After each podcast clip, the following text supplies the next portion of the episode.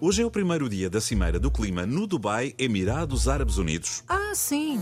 O grande objetivo é acabar com os combustíveis fósseis. Estou a ver. A cimeira decorre no Dubai porque os Emirados Árabes Unidos vão dar o exemplo e pôr fim à produção e exportação de petróleo. Bem, não necessariamente. Não necessariamente. Então não é necessário acabar com os combustíveis fósseis? Epá, calma que isto das necessidades tem muito que se lhe diga.